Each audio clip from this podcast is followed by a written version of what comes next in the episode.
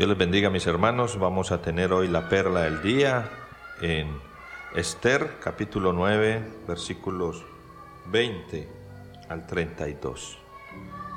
Ya ha terminado el sufrimiento, ya terminada la angustia. Es hora de celebrar. ¿Y qué forma para celebrar?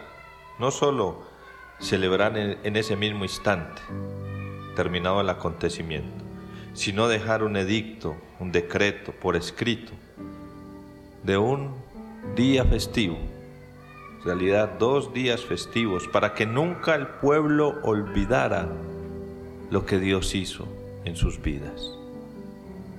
Qué interesante que aunque no vemos a Dios aquí, vemos seres humanos actuando, vemos esa soberanía de Dios en medio de todo esto.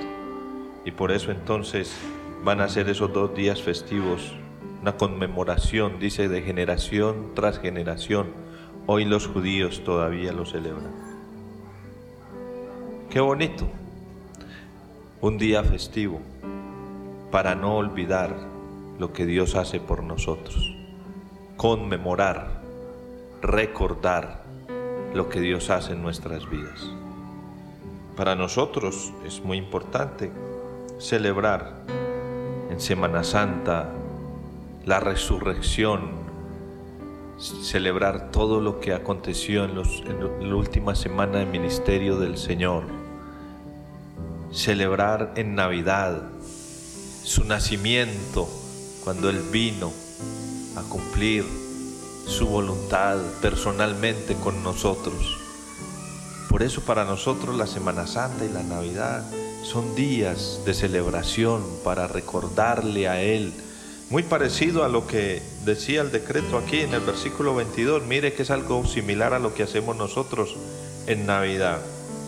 Les dijo que debían celebrar esos días con alegría y festejos, obsequiándose porciones de comida unos a otros y haciendo regalos a los pobres. Esa es la Navidad pero le ponemos el sentido correcto, le regalamos algo a alguien para celebrar lo que Cristo ha hecho, lo que Cristo hizo. Tal vez lo hemos hecho, pero se nos ha olvidado cuál es el sentido de hacerlo. No es por obra de caridad, no es por cumplir un mandamiento, es por celebrar. Esa es la idea, celebrar lo que Dios ha hecho en nuestras vidas.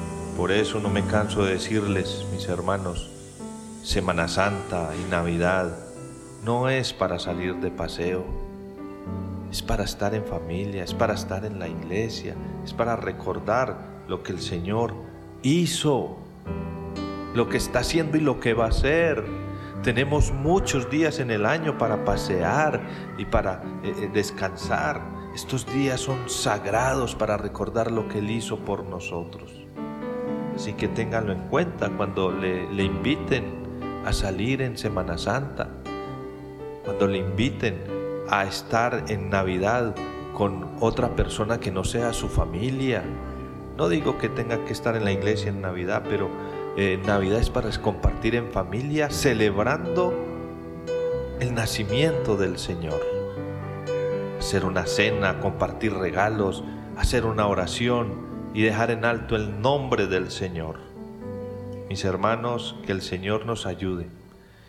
Que el Señor nos ayude a celebrar y a recordar las cosas grandes que ha hecho en nosotros.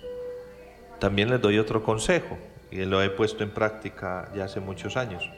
Cada vez que el Señor hace algo en mi vida así impactante, yo busco la forma de, de conseguir algo material para recordar eso, para no olvidarlo yo no puedo eh, convertir un día en festivo, pero sí puedo hacer cosas, conmemorar nuestro aniversario con el cónyuge, la bendición de Dios que nos ha dado para vivir juntos.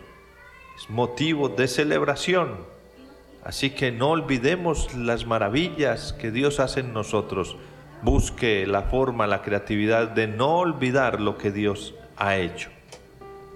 El Señor les continúe bendiciendo. Feliz día.